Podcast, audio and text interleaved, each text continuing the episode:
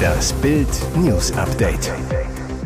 Es ist Montag, der 23. Januar und das sind die Bild meldungen Video von Millionendieben Mirnesa S. aufgetaucht. Hier singt sie, aber nicht bei der Polizei.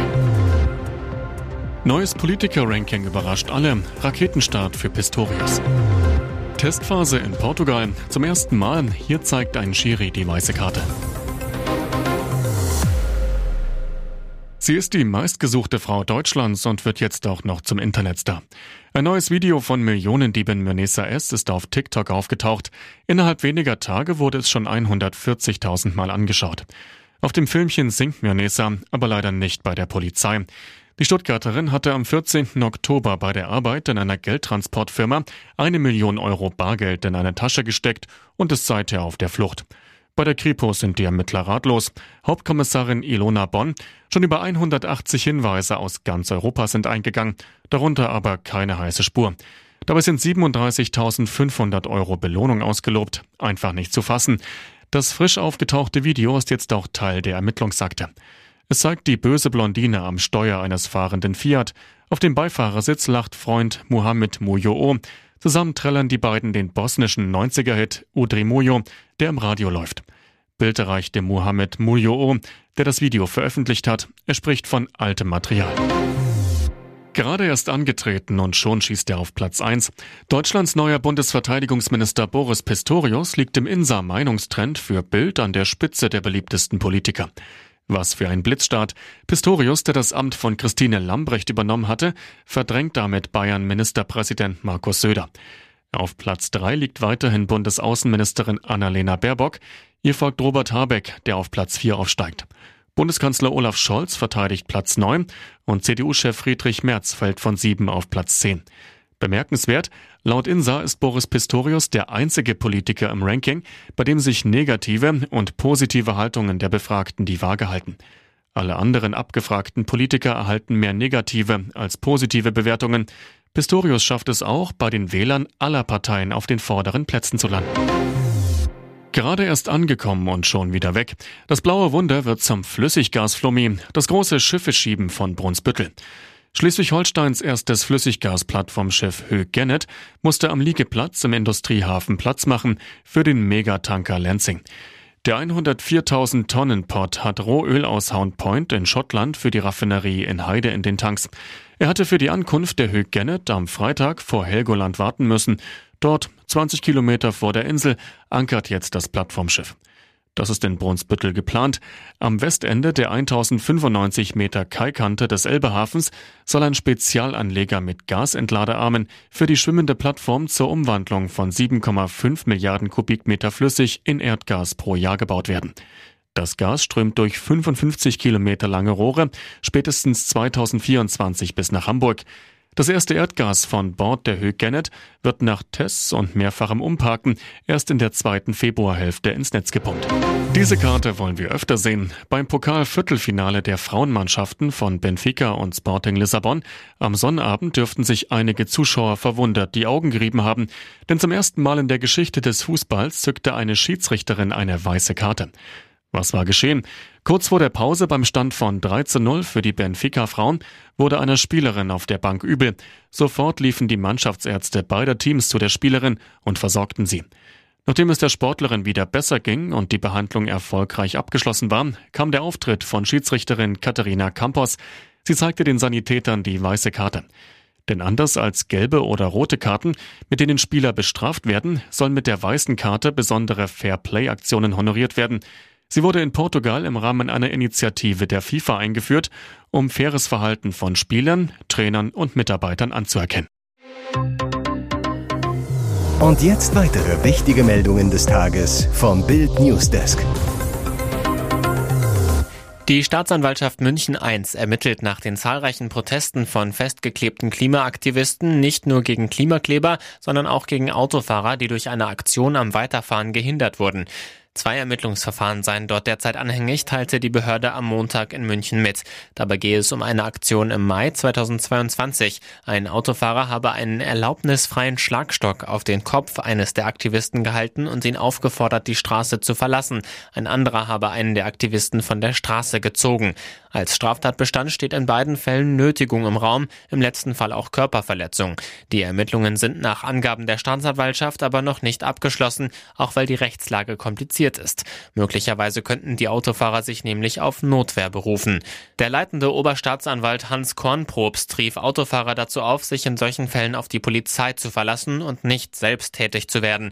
250 Anzeigen gegen Klimaaktivisten gingen im vergangenen Jahr bei der Staatsanwaltschaft München I ein, der überwiegende Teil davon gegen sogenannte Klimakleber.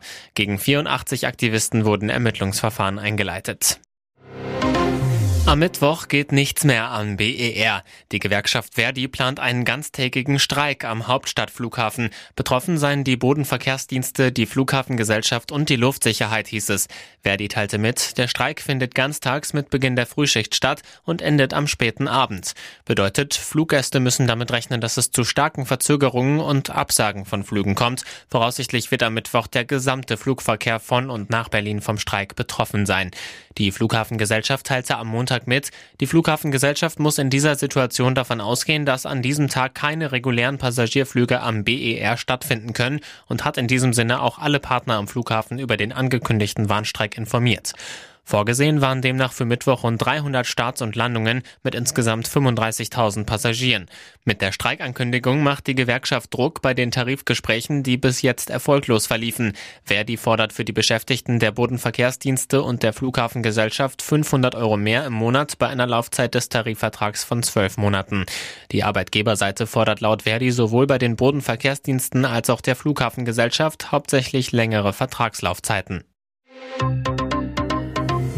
Ihr hört das Bild News Update mit weiteren Meldungen des Tages. FDP und Grüne sollen raus aus der Ampel. CDU fordert den Bruch mit Scholz. Die Ampel in der Panzerkrise. FDP und Grünen Politiker fordern rasche Panzerlieferungen an die Ukraine. Doch Kanzler Olaf Scholz bleibt stur und will deutsche Leopard 2 Panzer nicht schicken, solange die USA nicht auch ihre Abrams Panzer liefern. Jetzt fordern führende Unionspolitiker Scholz Koalitionspartner zum Ampelbruch auf.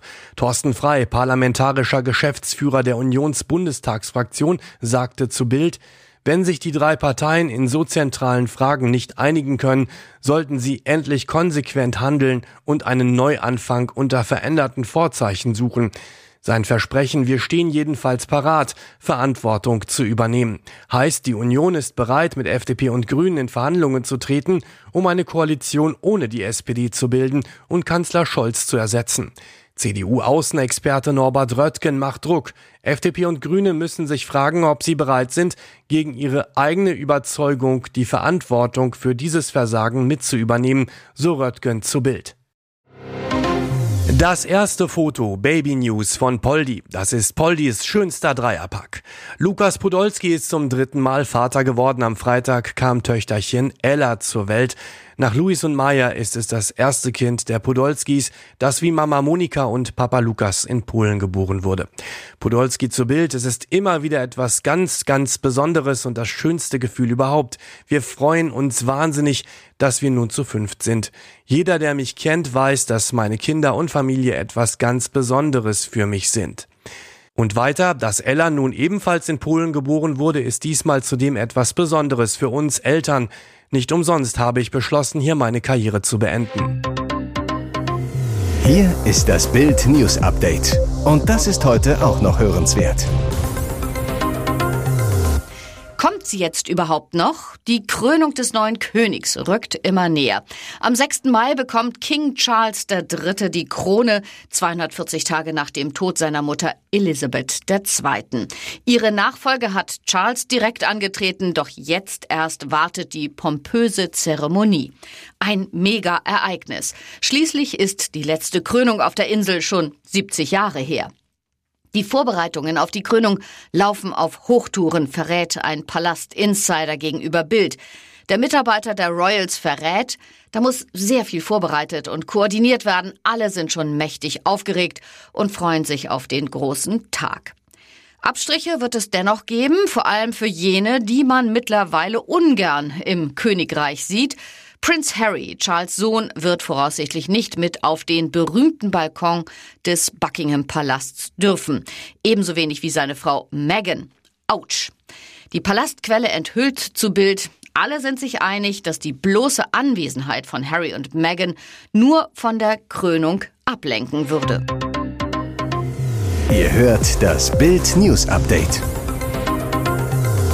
Sechs richtige und Zusatzzahl spülten Kürsat Y 9,9 Millionen Euro aufs Bankkonto. Doch jetzt krallten sich Kriminelle 10.000 Euro seines Vermögens.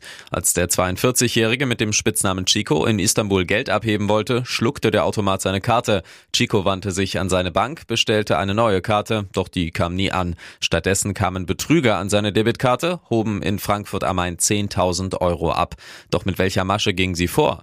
Chico könnte einem Skimming-Betrug zum Opfer gefallen sein. Dabei wird der der Geldautomat manipuliert. Eine weitere Möglichkeit ist, dass die Daten von Chicos verschluckter Karte gescannt und übers Darknet weiterverkauft wurden. Chico selbst hat einen ganz anderen Verdacht. Er ist sicher, die Karte wurde auf dem Postweg gestohlen, sowie der Brief mit der neuen PIN. Chico zu Bams, anders kann das nicht passiert sein. Gleich am nächsten Morgen bemerkte er den Betrug, erstattete Anzeige.